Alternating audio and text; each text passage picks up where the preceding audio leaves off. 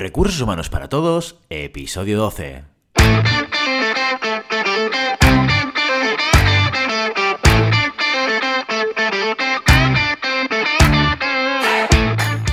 Bienvenido a Recursos Humanos para Todos, tu podcast semanal sobre recursos humanos.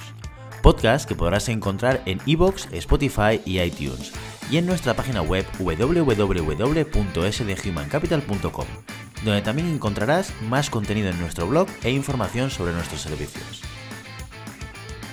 Este podcast está pensado para profesionales de recursos humanos, gerentes o jefes de equipo y podrás encontrar técnicas, consejos, ideas, conceptos y noticias sobre la gestión de personas, eso sí, con un enfoque práctico y aplicable.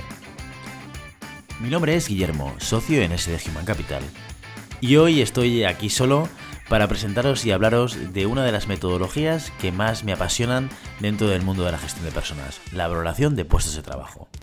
Os voy a hablar de qué es la metodología de valoración de puestos de trabajo, para qué sirve, cuál es el sentido y en qué nos va a impactar dentro de la gestión de un equipo, qué métodos de valoración existen, ya sean los estandarizados, ya sean los que podemos encontrar en el mercado, y vamos a empezar a hablar un poco de qué maneras se pueden implementar en una organización.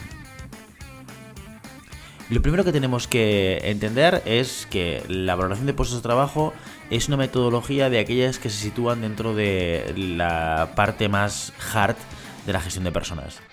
Si recuperáis aquello que hablábamos en el capítulo número 2 sobre los pilares básicos de recursos humanos, nosotros identificábamos o organizábamos todas las funciones de recursos humanos en dos partes, las partes más eh, soft o más eh, centralizadas o focalizadas en la persona y la parte más hard que tiene más que ver con los procesos de gestión o las políticas globales de recursos humanos. Bueno, pues esta, la, valoración de puestos de trabajo, es una metodología que tiene que ver con la parte hard. Como el propio nombre indica, este es un método que está muy enfocado hacia los puestos de trabajo. Así como, por ejemplo, tenemos eh, sistemas o metodologías que nos ayudan a evaluar el desempeño de las personas, ¿no? Como el, proceso de evaluación de desempeño, que ya nos explicaba un poco las bases Santi en nuestro capítulo número 3. En este caso, lo que hacemos no es tanto valorar a la persona, ni su desempeño, ni, ni lo que hace dentro de un equipo, dentro de la organización, sino lo que nos planteamos es cuál es el valor de un puesto de trabajo dentro de una organización. Aquí la primera parte que es importante. El, veréis que evito en todo momento hablar de importancia del puesto de trabajo. Y lo hago eh, a propósito. ¿Por qué? Porque la palabra importancia es un poco engañosa. La realidad es que todos los puestos de trabajo en un equipo y en una organización son importantes, si no, no existirían. Aquí la pregunta no es tanto eh, si son importantes o qué puestos son importantes y cuáles no lo son, porque de entrada pensaremos de base que todos lo son, ¿de acuerdo? Sino cuál es el valor y aquí siempre introduzco la palabra contributivo, la palabra contribución, es decir, cuánto, en qué medida contribuye ese puesto de trabajo a conseguir los resultados del equipo y de la organización. ¿Vale? veamos un ejemplo concreto.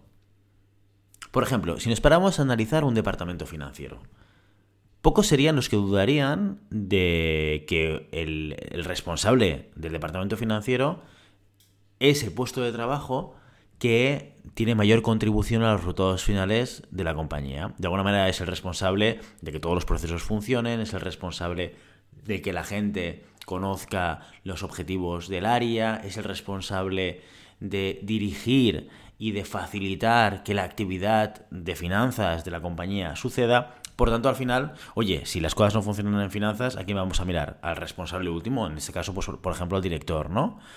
Sí que es verdad que, el resto de personas que forman parte del equipo tienen su responsabilidad. Pero, de alguna manera, el último responsable de lo que sucede en ese departamento es el director financiero. Bien, bajamos un poco más abajo. Entre el responsable de tesorería y el responsable de contabilidad, ¿quién podríamos decir que tiene más contribución a los objetivos finales? Esto ya es una pregunta un poco más delicada. Seguramente en función del tipo de compañía y en función del momento histórico de la compañía, tesorería o contabilidad pueden llegar a contribuir de maneras diferentes a los objetivos de la compañía. Pero, como vemos, es una pregunta un poco más delicada y que requiere un poquito más de reflexión. No es tan evidente como la anterior. Bueno, esto se complica muchísimo más en la medida en la cual lo que intentamos es comparar puestos de departamentos diferentes. ¿Quién contribuye más? ¿Un técnico de recursos humanos o un técnico de contabilidad? Aquí es cuando saltan las chispas.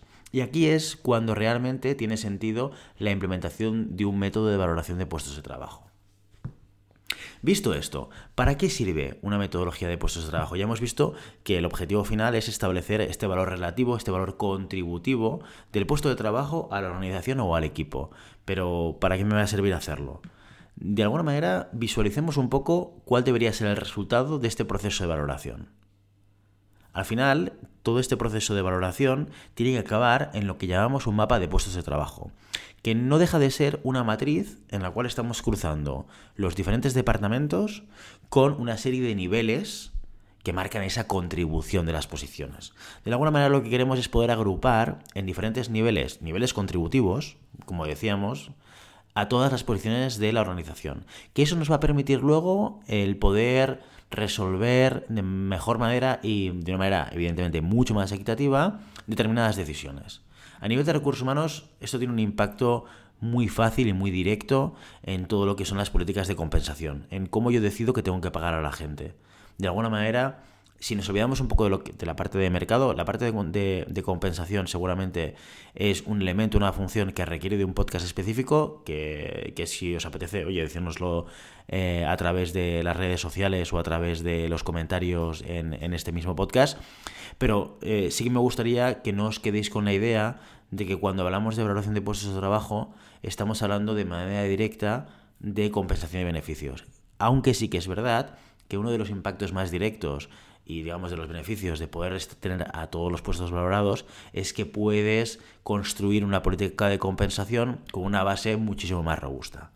Pero valoración no es igual a compensación, esto es muy importante. Y solamente para que tengáis en cuenta otros elementos que van a afectar nuestra compensación, recordar que también tenemos que definir el mercado de referencia con el que nos queremos comparar y luego la estrategia de posicionamiento que queremos tener como compañía contra este mercado de referencia. Bueno, esto ya lo desarrollaremos en, futuros capítulos del podcast. Ahora no os preocupéis por eso, simplemente quedaos con la idea de que valoración de puestos de trabajo no es igual a compensación, pero nos ayuda a tomar decisiones de compensación. Volvemos a esta idea. ¿Cómo nos puede ayudar? Bueno, básicamente al final, cuando eh, nosotros estamos diciendo cuánto tenemos que remunerar a cada persona, implícitamente estamos pensando en qué es lo que la persona está haciendo, qué es, cuál es el valor añadido que nos está dando a la organización y por tanto al final estamos pensando en qué responsabilidades está teniendo esta persona y acabamos pensando en el puesto. Aquí hay dos conceptos. Por un lado, a nivel de compensación, cada puesto de trabajo debería tener como una referencia retributiva, una especie como de banda salarial, que tocaremos cuando hablemos de compensación.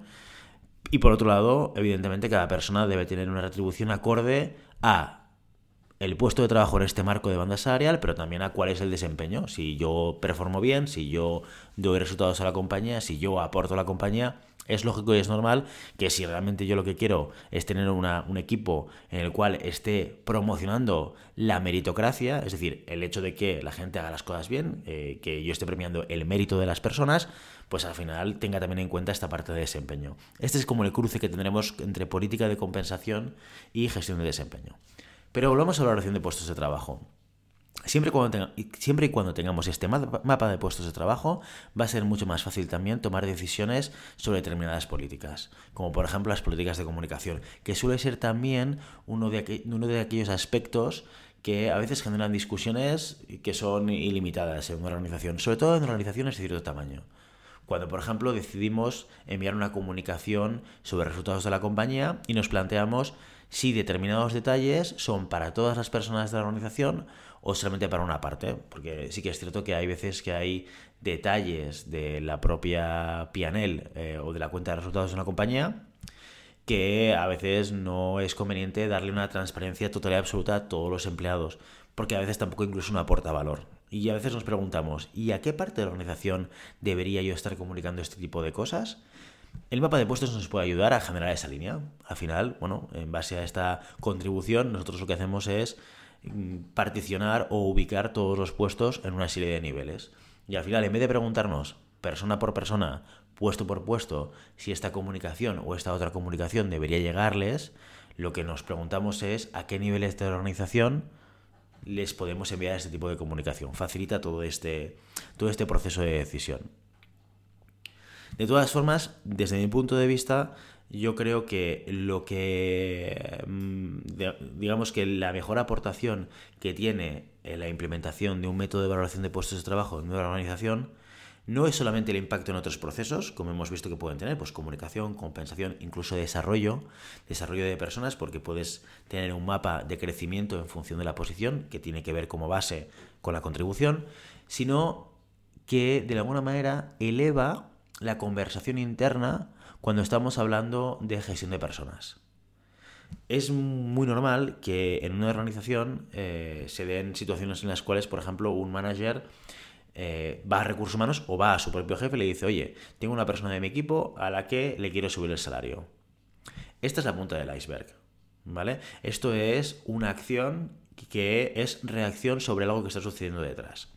Aquí lo que deberíamos entender bien es por qué hay que subir el salario de esta persona, por qué hay que hacer una revisión de incremento salarial. Esta es la primera pregunta. Más que focalizarnos en el eh, cuánto tengo que incrementar, o justifícame bien eh, por qué tengo que incrementar, quiero entender el por qué tú crees que hay que incrementar. Son preguntas diferentes, ya veréis por qué. Se pueden dar diferentes circunstancias. Por un lado, puede ser que el manager diga, no, no, yo quiero subir el salario a esta persona de mi equipo porque eh, su rendimiento este año ha sido muy bueno y quiero premiarle. Bueno, en el fondo el manager lo que te está diciendo aquí es que eh, quiere revisar el salario por un desempeño superior. Está hablando de la persona. Quiere premiar a la persona, al individuo, por tener un desempeño superior. Fantástico. Esto iría por una vía que seguramente tendría que ver con el recorrido de gestión de desempeño y política retributiva y matriz de mérito. ¿Vale? Esto es una herramienta que ya, ya comentaremos en algún otro podcast.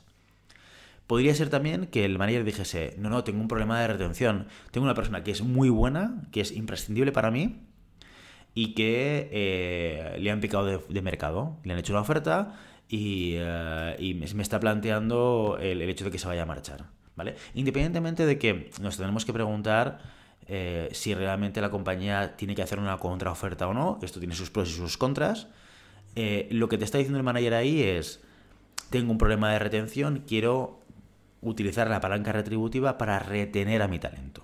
¿vale? Fijaos que esto no, necesariamente es desempeño, porque a lo mejor esta persona eh, no tiene por qué estar desempeñando de manera extraordinaria o que merezca un, premio retributivo por su desempeño. Pero sí que estamos hablando de una problemática de retención de personas, que tiene una palanca accionable que es el salario o la revisión salarial. ¿Vale? Hay otro caso, que es el que tiene que ver con la valoración de puestos de trabajo. Podría ser que el manager nos dijese, hemos ampliado la responsabilidad de esta persona. Antes llevaba, por ejemplo, un país de responsabilidad, imaginémonos que es un puesto de ventas, ¿vale? Y hasta el día de hoy su responsabilidad era vender o era responsable de vender el producto o servicio de la compañía en un país.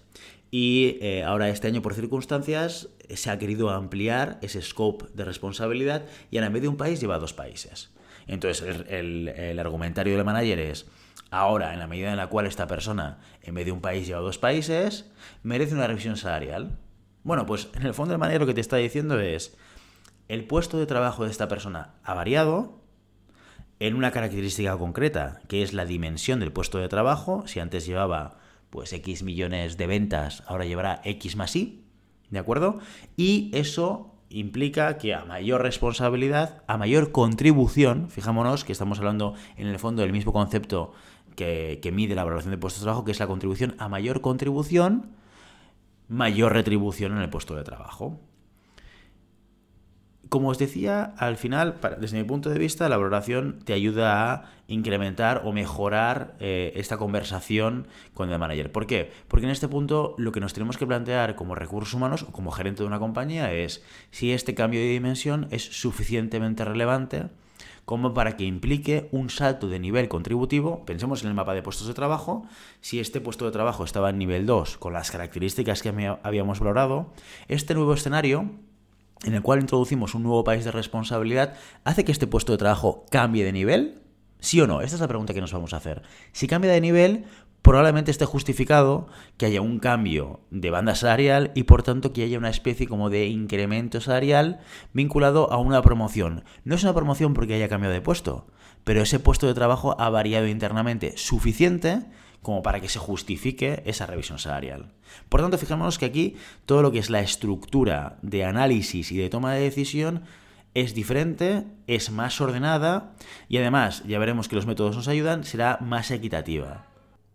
Bien, vamos a revisar ahora los diferentes métodos de valoración que podemos utilizar para conseguir crear o construir ese mapa de puestos de trabajo del que hemos estado hablando hasta ahora.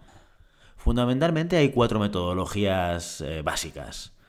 Hay dos de ellas que serían las no cuantitativas y dos de ellas que son las cuantitativas, evidentemente. Ya veréis que en la medida en la cual las vaya explicando, veréis que las primeras eh, metodologías son eh, las más sencillas de implementar pero seguramente las menos robustas eh, o rigurosas metodológicamente hablando, es decir, tienen menos información desarrollada. Y las últimas son todo lo contrario, son más complejas de implementar, pero por otro lado son las más robustas metodológicamente. Dentro de las no cuantitativas, el primer método de valoración es el que se le llama el método de jerarquización. ¿Qué es un método de jerarquización? Al final, el, elemento fundamental de este método es que entiende el puesto de trabajo como una unidad. Cuando pensamos en cuál es la contribución de un puesto de trabajo, vamos a pensar como un conjunto de cosas. Lo primero que tendremos que hacer es definir qué factores son los que afectan a la contribución. Esto va a pasar con todas las metodologías. Lo que pasa es que el, cómo utilicemos estos factores va a variar. En el método de jerarquización, lo único que requerimos es de un listado de conceptos, de palabras, que definan esas cosas que queremos medir para llegar a saber la contribución de un puesto de trabajo. Por ejemplo, podríamos decir que para valorar esa contribución, pues eh, tenemos que tener en cuenta cuáles son los conocimientos exigidos por el puesto de trabajo, cuál es la experiencia exigida o cuáles son los idiomas exigidos. Por simplificarlo mucho, ¿eh? Bajo estas tres características, lo que haríamos sería ordenar jerarquizar, como el propio nombre dice, del 1 al 10, al 15 o al 20, en función del número de puestos que estemos valorando, y ordenarlos del 1 al lo que sea. ¿Vale? Claro, este sistema de entrada tiene la, dificultad de que, más allá de definir una lista de características o de factores, eh, no tenemos ninguna definición adicional. Con lo cual, en la medida en la cual cada una de las personas que están dentro del proceso de valoración jerarquiza, pues aquí hay muchos elementos subjetivos que se nos van a colar. Cada persona al final va a interpretar, no solo va a interpretar los factores desde su punto de vista, sino que probablemente va a añadir nuevas ideas y nuevos factores a esa lista que no, este, no necesariamente estén incluidas. ¿vale? Esta sería una de las, de las desventajas de este sistema. Otra desventaja, por ejemplo, es que al final tampoco podemos agrupar puestos en niveles. Eh, están ordenados, por tanto en el eh, nivel 2 habrá un puesto y en el nivel 3 habrá otro puesto. Esta es una de las cosas que tendremos que ir haciendo cuando estamos jerarquizando. ¿Vale? ¿Cuál es la gran fortaleza? Que al final no requiere de mucha información previa, se puede hacer de manera bastante intuitiva y, eh, y al final ordenar por lo que cada uno personalmente piensa que es la contribución de cada puesto, pues no requiere ni de una formación específica ni de unos elementos adicionales más que el sentido común de cada uno. ¿Vale? Sí que es verdad que el propio método lo que hace luego es ponderar en función de las respuestas de todas aquellas personas que consideramos que tienen que valorar. ¿Vale? Lo, que lo que llamaríamos en la comisión de valoración.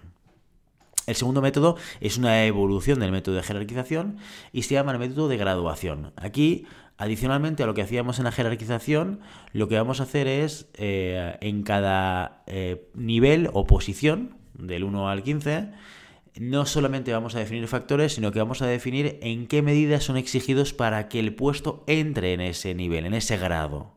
¿De acuerdo? Por ejemplo, siguiendo el ejemplo de los factores que habíamos puesto en la jerarquización, ¿no? Decíamos conocimientos, experiencias e idiomas, ¿vale? Entonces podríamos decir, en el método de graduación podríamos definir que en el grado número uno, que sería el más alto de la escala, van a entrar los puestos que requieran de una titulación superior más máster, más experiencia de 10 años y el dominio de dos idiomas. ¿De acuerdo? En el grado número 2 entrarán todos aquellos puestos que estén exigiendo una titulación, experiencia de 5 años y conocimiento de dos idiomas. Y así sucesivamente, en la medida en la cual vayamos bajando los grados, iremos reduciendo la exigencia del puesto de trabajo. Entonces, ahora, lo que tendremos que hacer es colocar los puestos de trabajo que queremos valorar dentro de estos diferentes grados. Como veis, sí que hemos definido un poquito más y eso nos permite eh, suplir una carencia del sistema de jerarquización que es el, el, de no agrupación. Aquí vamos a poder agrupar, seguramente tendremos en el mismo grado más de un puesto de trabajo, con lo cual nos permite hacer como paquetes de puestos de trabajo, pero también entra la subjetividad porque nos pasará como en el anterior. Sí que es verdad que aquí pues, le vamos a dar una eh, información adicional a la persona que vaya a valorar, porque decimos titulación de este tipo, experiencia de este tipo, idiomas de este tipo. Pero claro, no siempre se van a dar las tres características. Hay, hay, una eh, regla dentro del método de graduación, que luego también se replica en otros métodos, que de alguna manera, si el puesto está cumpliendo un 80 o 90% de lo que exige el grado, lo vamos a incluir dentro de ese grado, porque podría ser perfectamente que a lo mejor, pues entre el grado 1 y el grado 2, hayan posiciones que tengan algo del 1 y algo del 2. ¿Dónde lo vamos a ubicar? Pues donde veamos que tenga más sentido, donde realmente el porcentaje de similitud entre lo que hemos descrito en la posición y lo que dice el grado sea lo más, se asemeje lo máximo posible. ¿De acuerdo? Pero también aquí hay un grado de subjetividad, porque también habrán elementos adicionales que la gente que valore pues vaya a estar añadiendo a la propia definición. Fijémonos que este método de graduación es el que vamos a encontrar muchas veces en los propios convenios eh, colectivos de empresas, en cuando estamos mirando eh, las escalas salariales por categoría. Al final, eh, fijémonos que es simplemente un método de graduación aplicado sobre el convenio. Hasta aquí los no cuantitativos, ¿vale? Que entienden fundamentalmente el puesto como una unidad. ¿Qué sucede con los cuantitativos? Aquí la diferencia fundamental es que lo que hacemos es descomponer el puesto en diferentes cosas. Mm, la base es decir, el puesto eh, tiene diferentes características que afectan a su contribución, pero no todas las características pesan de la misma manera. Y lo que queremos es cuantificar exactamente cuánto pesa cada una de estas características. ¿De acuerdo? De ahí el primer método, el método de puntuación por factores. En el método de puntuación por factores lo que vamos a hacer es recuperar el concepto de graduación del método no cuantitativo y en vez de aplicarlo a un conjunto de factores, lo aplicaremos a cada uno de los factores. Por ejemplo, siguiendo el ejemplo anterior, si decimos que es conocimientos, experiencia e idiomas, lo que definiremos es una escala de graduación para cada uno de estos factores. Cogeremos y diremos, de acuerdo, la titulación, vamos a hacer una graduación. En el grado 1 de conocimientos vamos a exigir titulación superior más máster. En el grado 2, titulación superior. En el grado 3, diplomatura. En el grado 4, ciclo formativo grado superior. Lo que sea, vamos a ir definiendo, ¿de acuerdo? Aquí tenemos una graduación. Segundo aspecto, la experiencia. Experiencia requerida 10 años. Experiencia requerida 8 años. Experiencia requerida 5 años. Idiomas. Conocimiento de dos idiomas, conocimiento de un idioma perfecto y un idioma eh, a nivel medio, conocimiento de un solo idioma, etc. Lo que vamos a tener son diferentes escalas de graduación que van a aplicar y que van a afectar al valor global del puesto de trabajo. En ese momento lo que hacemos es coger el puesto de trabajo y decir, de acuerdo, en, la, en el factor titulación, en el factor conocimientos, ¿cuál es el grado de esta posición? Pues será el grado 1. El grado 1 implica un valor concreto. ¿Vale? ¿Cuál es la exigencia de experiencia? Pues en este caso requerimos una experiencia de 8 años, pues sería un grado 2. Y un grado 2 implica tantos puntos. ¿Y cuál es el nivel de idioma requerido? Pues en este caso es un solo idioma. Por tanto, el grado es grado 4. ¿Vale? Ahí tenemos un subconjunto. Estas, estas tres valoraciones independientes serán las que conformen la valoración global del puesto de trabajo. ¿De acuerdo?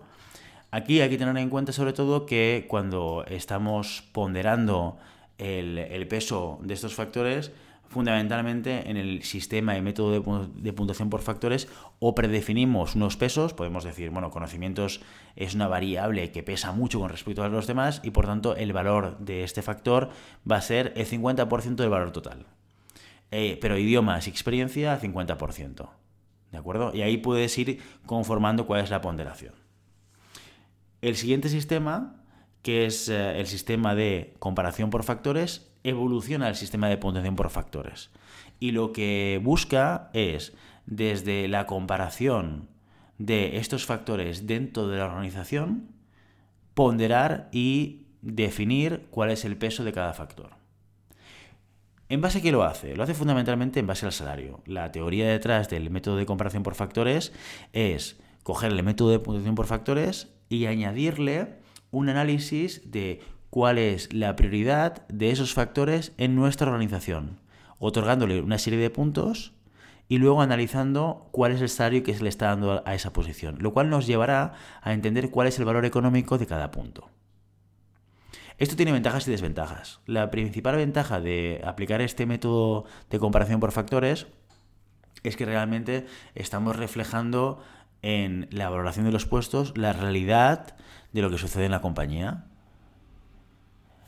El gran contra es que si tenemos una organización donde tenemos una alta inequidad interna salarial, es decir, que realmente no hay una correlación entre los puestos de trabajo y la retribución, que esto puede pasar, puede suceder y, puede ser consecuencia de muchísimas cosas, entre otras la evolución histórica, eh, aplicar el, método de comparación por factores lo que va a hacer es perpetuar estas diferencias porque lo, lo, convertimos entre comillas como en ley. En la medida en la cual a este puesto yo le pago tanto y los pesos de los factores son X, eso quiere decir que el valor global se determina a través del salario. ¿De acuerdo?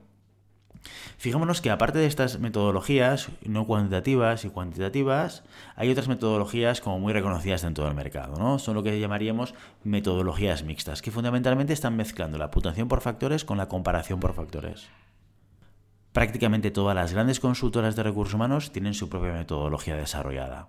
La más conocida probablemente es la de High Group, eh, que forma ahora parte de, de Conferry, pero la propia Mercer o la propia Towers Perrin también son consultoras que han desarrollado su propia metodología. Cuando decimos que es mixta y que es la puntuación por factores más la comparación por factores, cuando ellos definen la ponderación de los factores, no lo hacen o no lo establecen a través de los salarios de un cliente en concreto, sino en función de toda la experiencia y toda la amalgama de, de información y de datos que han podido ir recogiendo en la medida en la cual o han hecho estudios específicos o han eh, extraído información de los diferentes clientes con los, que, han estado. Esto es un poco la base eh, en la que sustentan la decisión de ponderación de los factores en, sus métodos cuantitativos de valoración. La gran pregunta, ¿cuál de ellos utilizar? Pues eh, esta es una buena pregunta que no tiene una respuesta directa. Y como buen consultor, pues al final acabaremos de respondiendo a la pregunta con un depende.